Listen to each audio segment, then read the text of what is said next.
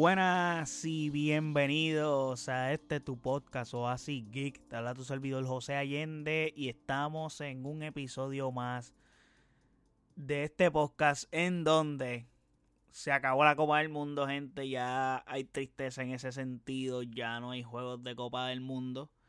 Ya vimos la final, que es de lo que les estaré hablando. O sea, les estaré hablando que ya tenemos campeón de esta Copa del Mundo, que es Argentina. Argentina ganó la Copa del Mundo. Y nada, antes de hablar de lo que estuvo pasando en esa final y también les hablaré brevemente sobre el tercer lugar, el partido del tercer lugar que fue entre Croacia y Marruecos. No olviden seguirme en nuestras redes sociales como OasisXPR, Facebook, Twitter e Instagram. Y de igual forma puedes pasar a nuestro website oasisxpr.com en donde están todos nuestros episodios y todas las plataformas donde habita este podcast. De igual forma están nuestro YouTube y Twitch para que vayas por allá y te suscribas, que hay contenido ahí también. Ahora bien, antes de hablar de la final, que sé que es lo que todos quieren escuchar en este podcast, lo que están escuchando, eh, mano, hay que hablar de ese partido del tercer lugar porque pues también hubo un partido el sábado que fue temprano. Eh, quiero disculparme porque en el podcast anterior que hablé de la final, de a qué hora, me confundí y dije que el partido era a las 3 de la tarde. El partido fueron a las 11 de la mañana los dos.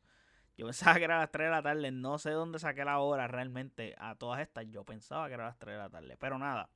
Quería disculparme en ese sentido porque pues les di una información errónea ahí. Y ahí fallé yo. Eh, pero hay que hablar del partido del tercer lugar. Croacia versus Marruecos. Croacia se enfrentó a Marruecos por el tercer lugar. Los dos equipos que perdieron en semifinales. Croacia perdió con Argentina en la semifinal 3 a 0. Mientras que Marruecos perdió 2 a 0 contra Francia. Este partido para estas dos selecciones importaba mucho porque no son selecciones que acostumbran llegar a estas estancias, a estas instancias de este torneo, eh, especialmente Marruecos que nunca había estado en esta instancia. Croacia pues en el mundial pasado había, sido subcampeón, pero creo que no había logrado tocar unas instancias de semifinales desde su, primer, desde su primera participación mundialista en el 98. So, su historia mundialista de estos dos países no es una historia ganadora, por decirlo así. Y nada, es un partido y se vio, fue un partido disputado, un partido que Croacia ganó 2 a 1 y Croacia lo celebró en grande esta victoria. So, significa, especialmente cuando selecciones como esta llegan aquí, pero cuando es una selección como Alemania, como Francia, eh, creo que ese tipo de selecciones no disfrutarían jugar un partido así. De todas maneras, es un partido que tú quieres ganar como quieras, porque tú no quieres perderte esa medalla. Fuiste a un mundial, llegaste tercero, como decir, podemos, fuimos tercer lugar. No sé, no sirve de tanto, pero estar, es mejor estar tercero que cuarto lugar. Con eso lo digo. So, Croacia ganó 2 a 1, coronándose como medallista en esta Copa del Mundo, que eso es muy importante. Y un equipo que, pues, mano, como les acabo de mencionar, fue subcampeón en el mundial anterior, ahora es tercero, so es muy interesante eso. Y de por demás está decir que el partido también fue interesante eh, el transcurso. Porque tan pronto Croacia anotó el 1 a 0, eh, Marruecos anotó el 1 a 1 rapidísimo. So, el partido se puso bueno ahí, pero antes del descanso del primer tiempo, pues Croacia tomó ventaja 2 a 1 y el marcador no se movió. Pero hay que dar crédito a Marruecos. Marruecos desde las semifinales jugó con sus defensas lesionados y en este partido pasó lo mismo. Amrabat jugó de defensa central y él es un mediocampista. y no le podías pedir más a este equipo que con lo que tenía llegaron a donde llegaron y se le lesionaron piezas. no podías exigirle más mano a esta gente que estaban donde no, entre comillas, donde no se supone que estuvieran. Pero para mí, digo entre comillas, no se supone, porque en verdad ellos se ganaron todo el mérito del mundo llegar a semifinales, porque llegaron a semifinales, jugaron un buen fútbol y mucho respeto a ellos y a Croacia también, porque Croacia llegó, eliminó a una de las favoritas o la máxima favorita que fue Brasil, son mucho respeto ahí y supieron controlar la eliminatoria, cosa que Brasil no hizo. So, Marruecos terminó el partido con la pelota y proponiendo. Marruecos mucho, hizo muchos méritos para empatar este partido. So, hizo lo que pudo. Pero desafortunadamente para Marruecos, pues ganó Croacia. Obviamente hubo un poco de polémica porque pues decían que no quieren que Marruecos gane medalla, etcétera, bla, bla. Pero eso son polémicas ya fuera de la cancha. Esos son otros temas. Yo no voy a hablar de eso. Y yo sé que no quieren seguir escuchando sobre este partido. Pero quería reseñarlo también porque quería hablarles por encima brevemente sobre lo que vi y lo que pasó en ese juego. Que probablemente seguro que nadie lo vio tampoco. Pero ajá. Pero vamos para la final. Esto sí, sé que esa es la razón por la que están en este podcast. Vamos para la final. Final súper dramático. Hemos visto la mejor final jugada en la historia de todos los mundiales, gente. Ustedes no, no saben lo que acá, o sea, la gente que vio este, este partido, que fueron mucha gente, gente hasta que no sigue el fútbol inclusive, no saben la magnitud de lo que vieron. O sea, probablemente están diciendo, vimos un partidazo, vimos ya lo que clase juego. O sea, ustedes no saben, ustedes vieron la mejor final de una Copa del Mundo en la historia. O sea, entienden la magnitud de lo que vieron en el día de ayer. Fue gigante. Y lo digo de esa forma porque así lo expresan también gente que han visto muchos más finales de Copa del Mundo que yo. Que la mejor que han visto. So, si para mí, que yo he visto finales del mundo desde el 2006 para acá, o sea, en vivo, te puedo decir que sí, yo he visto la del 98, la del 2002, la del 94, que es la más aburrida de todas, by the way. Eh, la del 90, las he visto grabadas, pero en vivo, en vivo, yo he visto desde el 2006 para acá, o sea, cinco finales del mundo. Y te puedo decir que esta es la mejor que yo he visto en toda mi vida. So, si para mí ese, eso en cinco copas del mundo, que es poquito, pero gente que ha visto muchísimas más ha dicho que es la mejor. So, pues, mano, pues ya es un anime básicamente. Creo que en finales, junto al Milagro de Estambul, que fue otro partidazo brutal, que eso fue en Champions League, eh, fue magnífico. Pero vamos al mambo. Argentina se corona campeón del mundo después de 36 años. Una cosa de loco. Una cosa de loco. Argentina tuvo que ganar este partido tres veces, básicamente, por lo que pasó en transcurso del partido, que les contaré en breve. Se los dije yo se los dije a ustedes, se los dije primero que todo, cuando yo hablé de mis pronósticos, se los dije que mi candidato número uno era Argentina. Que Argentina yo lo veía ganando esta Copa del Mundo y él había dado mis razones. Si quieren escuchar mis razones, vayan a ese podcast y lo escuchan.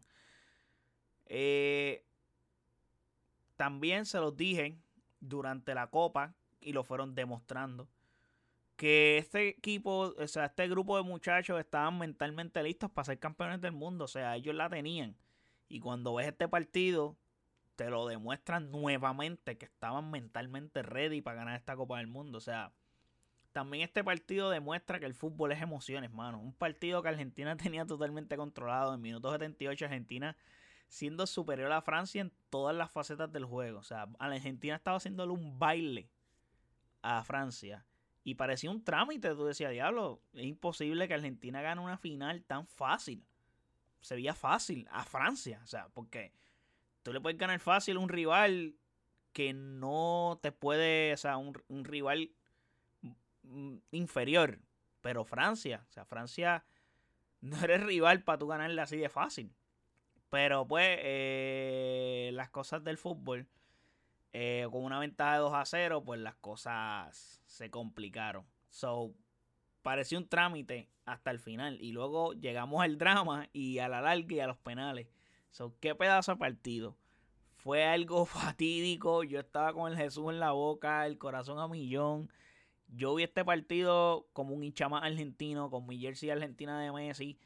Eh, todos queríamos ver a Messi levantar esta copa y durante el partido estábamos tranquilos, partido controlado, 2 a 0, Francia ni existía en este partido, Argentina le estaba haciendo un baile a Francia, o sea, un baile táctico, con muchas ideas, creación de juego, mucha personalidad, inclusive si Francia lo ganaba, iba a ser injusto para el fútbol y para este partido y para esta final. Porque no propusieron, no propusieron. Pero mano, en dos minutos Mbappé empató el partido. Así de simple, en dos minutos, Mbappé anotó dos goles y empató el partido. So, qué crack Mbappé, honestamente. Qué jugadorazo. Todos mis respetos a Mbappé que hizo un hat-trick en este partido. Y bueno, en dos mundiales ya ha anotado como 12 goles. So, básicamente está a ley de 4 para empatar a Miloslav Klose, que es el que tiene el máximo, el récord de máximo anotaciones en Copas del Mundo con 16, que creo que lo tenía Ronaldo hasta el 2014, que Klose fue que se lo rompió, Ronaldo tenía 15. Ronaldo, el fenómeno de Brasil. So, ese segundo gol de Mbappé es un golazo. O sea, este tipo la pateó de primera, una clase volea. Por lo general, un delantero, un tipo de pelota como esta, la acomoda. Mbappé, estando en una posición del cuerpo que no era usual, la pateó y con mucha categoría y fue al segundo palo. Y el Diego Martínez no tuvo break para ir a hacer algo. So, la anotó y empató el partido. Argentina demuestra que mentalmente la tenían para ganar esta copa porque un momento así tú te derrumbas. Bueno, estaban casi derrumbados. Como decían, diablo, no puede ser, tenemos el partido controlado.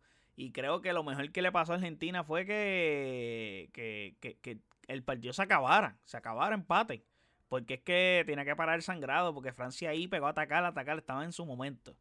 So, Argentina demuestra, como les dije, que están estaban ready para ganar la copa. Y en los tiempos extras, Argentina vuelve a hacer como hizo controlando y boom. Estando arriba 3 a 2, anotar, llegaron a anotar el gol, estando arriba 3 a 2, vuelven y nos pitan un final, hermano. Dice, diablo, no puede ser. Y, y, em, y, Francia empata otra vez. Y en el 120, eh, Francia tiene una que creo que es la de la Copa del Mundo para ellos. Y el Diego Martínez la tapa. Y yo, madre de Dios, que acaba de tapar este portero. O sea, que acaba, o sea, este portero no sabe lo, la salva que le dio a Argentina con ese, con esa etapa, con, esa tajada. Pero antes de ir a hablar de los penales, tengo que hablar del baño táctico que le dio Argentina a Francia. O sea, Scaloni se comió con papitas fritas así, las mojó con ketchup y cogió a de champ y se lo pasó por la piedra. O sea, nadie, nadie daba a Di María como titular por cómo venía, estaba lesionado, Argentina estaba jugando muy bien sin él. Pero yo, y aparte tú decías como que si tú vas a usar a Di María, pues tú lo usas al final del partido, tú lo vas a necesitar como un revulsivo y creo que te va a funcionar mejor. Pero yo había dicho que Ángel Di María tenía que jugar. Porque Ángel Di María es, el edge de Argentina en las finales. Final que Ángel Di María juega, final que Argentina gana. Tú no podías sentar a Di María. Y no tan solo que jugó, sino que jugó por la banda izquierda, que es por donde mejor juega eh, en esta selección de Argentina. Y no choca con Messi, porque cuando tú lo tienes por la banda derecha, él está chocando con Messi, porque el lado donde Messi constantemente vive en cancha es por el lado derecho.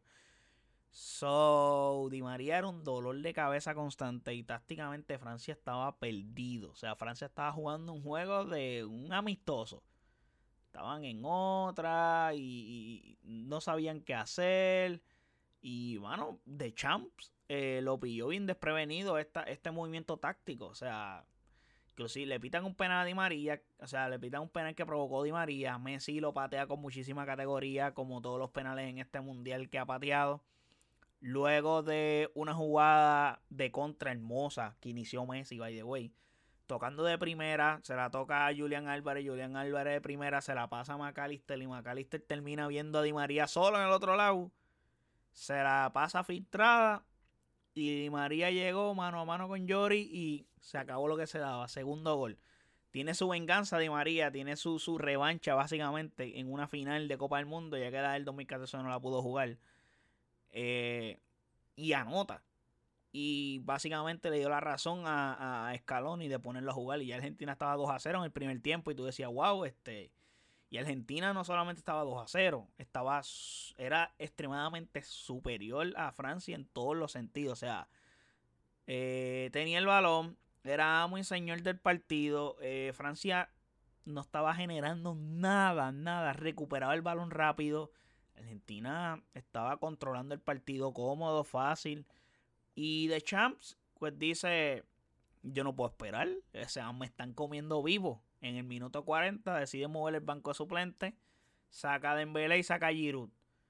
Eh, entendí el cambio de Dembélé. Dembélé pues provocó el penal y pues no estaba haciendo un partido muy muy destacado aparte, bueno, nadie en Francia estaba haciendo un partido destacado honestamente porque Dembélé es un jugador ofensivo, juega en banda Si el equipo no está teniendo la pelota y no tiene oportunidades para atacar, es como Dembélé puede hacer juego.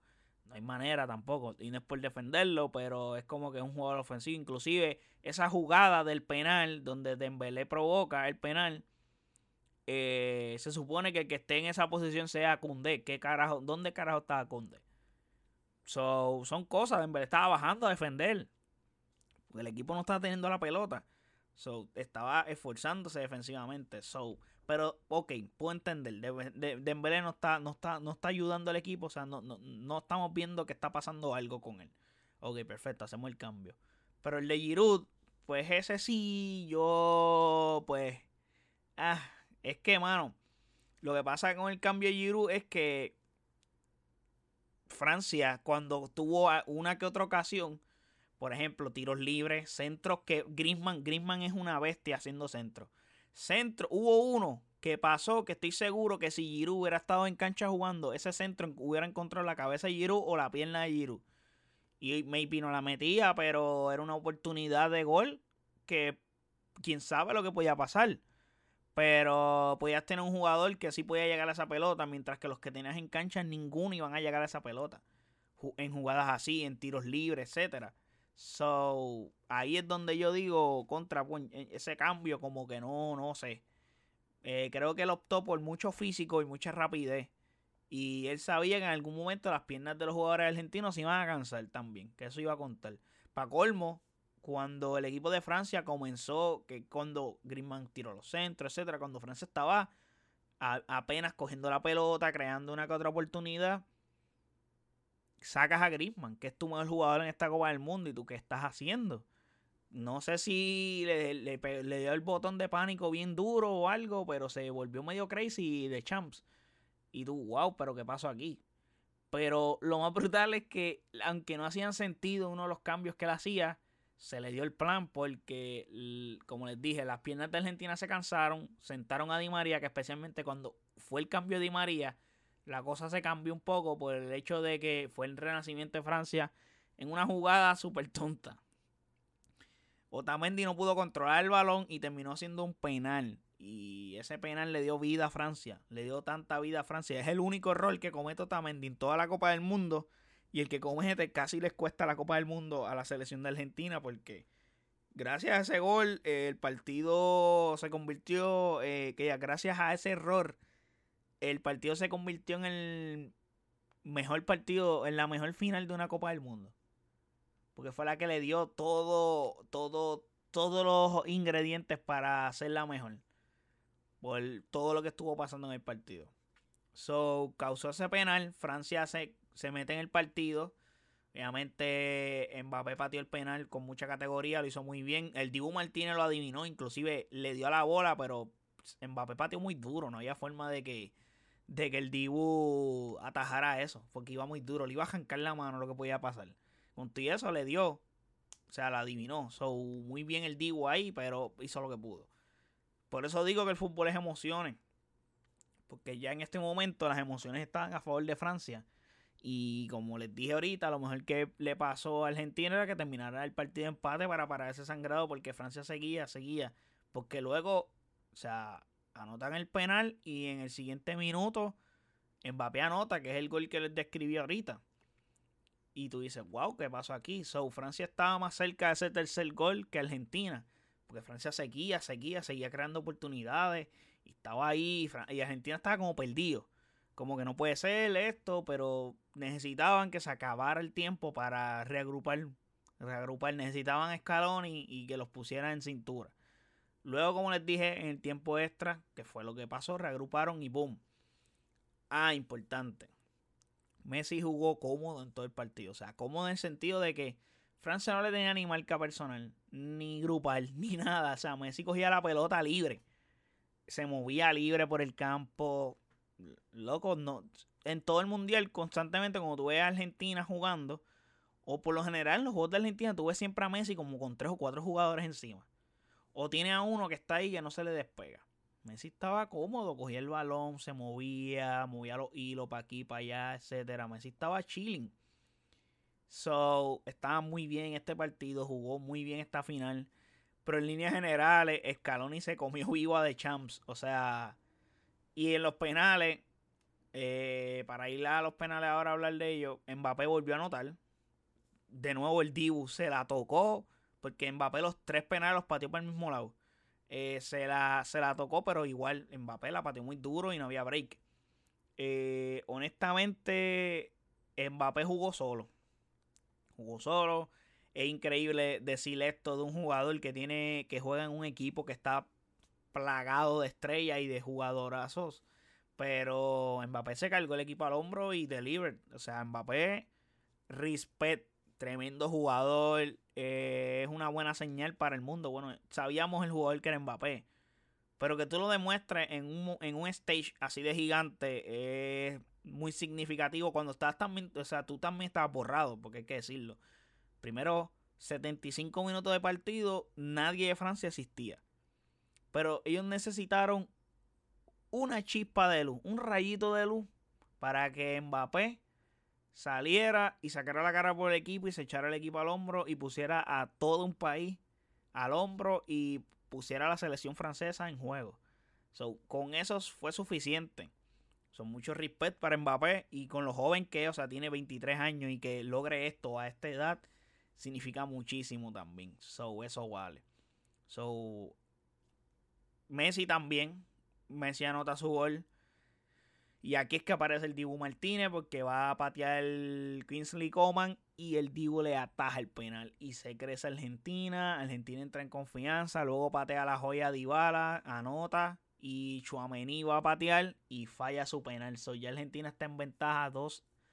Eh, bueno, luego, bueno, sí, está en ventaja porque Francia falló 2 había anotado uno y Argentina había metido los dos que había pateado. Luego pateó Paredes, Paredes anotó. Luego Francia, luego de ahí nadie más falló. Pero ¿qué pasa? Y Argentina tenía dos goles de ventaja y va Montiel y Montiel anota el gol de la victoria y se convierte campeón del mundo porque no falló ningún penal. Y aquí vamos al tema.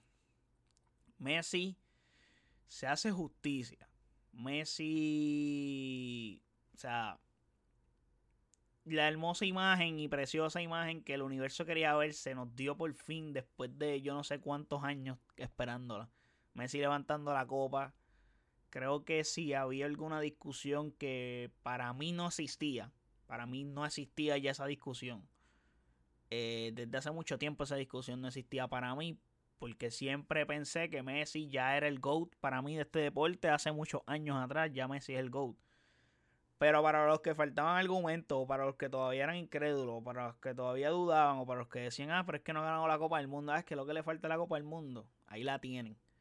Messi ya ganó la Copa del Mundo, es el único jugador que anota en todas las fases de este torneo. Eso es un dato curioso e importante. Único en la historia. Fue el mejor jugador del torneo por obvias razones. Y yo quiero saber, ¿dónde están los que le decían a Messi pecho frío? O sea, ¿quién es el pecho frío ahora? Porque Messi delivered. O sea, Messi anotó el penal que tuvo eh, en esa final. Anotó otro gol en el tiempo extra. Casi un gol que básicamente daba la victoria a Argentina Argentina. Por eso le digo que tuvo que ganar el partido tres veces. Eh, ¿Dónde están? No veo a los que decían a Messi pecho frío. No los veo. So, se hizo justicia. Argentina y Messi fueron mejores. Messi merecía ser campeón del mundo. El fútbol se la debía esa copa a Messi. Messi le ha dado demasiado a este deporte y a todos nosotros. Y lo menos que se le podía dar a este señor era esta copa, mano. Ya está. Y ya está.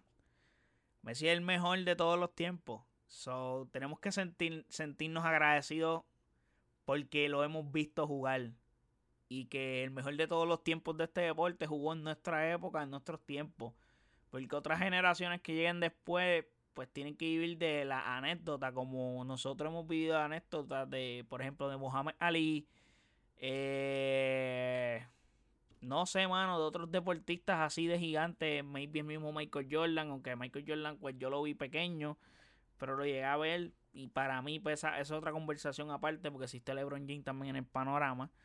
Pero Eh, puedes decir Willie Mays, eh, Baby Ruth, etcétera. Son deportistas que pues se quedan en algo anecdótico. Y nosotros vivimos eso. Y lo pudimos ver. Y hay que sentirse súper agradecido por vivir este tiempo. Vivir esa gran rivalidad que tuvo con Cristiano Ronaldo también. Y, mano, todas las alegrías que Messi me ha dado son gigantes. Yo me siento agradecido por Messi full porque Messi me ha dado mucha más alegría que cualquier otra cosa. O sea, yo comencé a seguir este deporte en el 2006 con el Mundial de Alemania, el 2006. Y curiosamente, ese Mundial es el primero de Messi. Y, y he viajado todo este camino junto a él viéndolo jugar fútbol siendo fanático de Messi. Recuerdo que en ese mundial me enamoré del juego gracias a Ronaldinho. O sea, yo vi a Ronaldinho jugar y, yo dije, diablo, este tipo es otra cosa con el balón en los pies. Y luego dije, mano, tengo que buscar. Yo me acuerdo que en ese verano, inclusive me, compraron el juego, el juego de FIFA 2006. Me lo compraron, lo tuve, busqué en, en qué equipo jugaba Ronaldinho, jugaba en el Barça, y en el Barça ya estaba Messi. Y de en adelante me hice hincha del Barça y luego Dios es tan grande y soy tan afortunado que pues este jugador como Messi, el mejor de todos los tiempos, jugó en mi club, en mi equipo, que es el Barça. Pues yo era fanático del Barça, gracias a Ronaldinho y, mano, me siento súper agradecido. He disfrutado toda su carrera en el Barça y me ha dado muchas alegrías en el Barça. Nunca le he reprochado algo a Messi, nunca, nunca, nunca, nunca. Nunca. Porque es que él siempre lo ha hecho, siempre deliver, siempre. Un partido malo de Messi es el mejor partido de cualquier otro jugador. A ese nivel. So, he disfrutado toda su carrera en el Barça. Y, y en Argentina también. Y, mano, te la merecías, pibe. So, ahora a disfrutarla. Y felicidades a toda la gente argentina, a todos esos argentinos, muchas felicidades. Yo no soy argentino, soy puertorriqueño, pero me sentí como un argentino más este tiempo porque honestamente disfruté mucho y yo deseaba mucho que Messi ganara esta copa. Recuerdo que cuando perdimos, porque me siento parte de esto, me acuerdo cuando perdimos ese primer partido contra Arabia Saudita, yo dije, por ahí está grabado en el podcast, yo dije, yo espero que esto sea un wake up call y es mejor perder aquí que perder ahora. So, está bien, no molesta que pierdan. Tampoco fue que jugaron espantoso los, sorprendieron. Pero este equipo estaba tan ready mentalmente y se los comenté también aquí en el podcast que es que este equipo pasó por todo para llegar a esta final. Perdieron el primer partido, teniendo una racha de 36 victorias consecutivas. Teniendo partidos ganados. Entonces, desde ese partido que perdieron, lo que jugaron fueron finales tras finales. Ese partido, teniendo partidos ganados, se los empatan y tienen la fortaleza mental para ganarlos y sacarlo adelante. So, mano, esta gente son otra cosa. Esta gente estaban con su meta bien plasmada en su mente y estaban ready. Y se los dije, venían de menos a más porque en cada partido que jugaban, cada partido que lucían mejor aún. So, era impresionante para mí lo que estaba pasando con, con esta selección y con Messi, inclusive, porque Messi también estaba de menos a más para mí estaba extraordinario. Me gustó cómo Scaloni manejó el equipo porque el equipo fue transformándose durante la copa. Eso fue genial. Fue genial.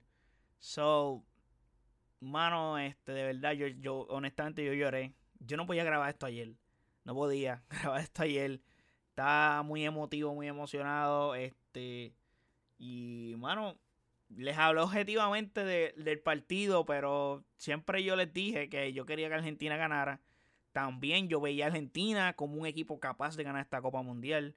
No solamente por el sentimiento de decir contra Argentina lo veo como campeón, sino porque también los veía, o sea, realmente los veía con posibilidades reales de ganar el campeonato porque todo el, o sea, ganaron 36 fucking partidos corridos. O sea, si eso no te dice algo, ¿Qué te puede, o sea, qué significa 36 partidos sin perder eh, antes de la Copa del Mundo? O sea, no perdiste en las eliminatorias, ganaste en la Copa América. Eso significa mucho, mano. Pero ya, terminando eso y para ir terminando con este podcast, eh, hay que decir, los, también se dieron los premios individuales de la Copa del Mundo. Mbappé gana la bota de oro obviamente ganó, o sea, anotó 7 goles, 3 en esa final. Eh, uno más que Messi, que Messi anotó 6. Eh, mano, em, el MVP del torneo fue Messi. Eh, Messi ganó el mejor jugador del torneo. El mejor portero fue el Dibu Martínez. Para mí, ese trofeo estaba peleado, estaba peleado. Pero está bien.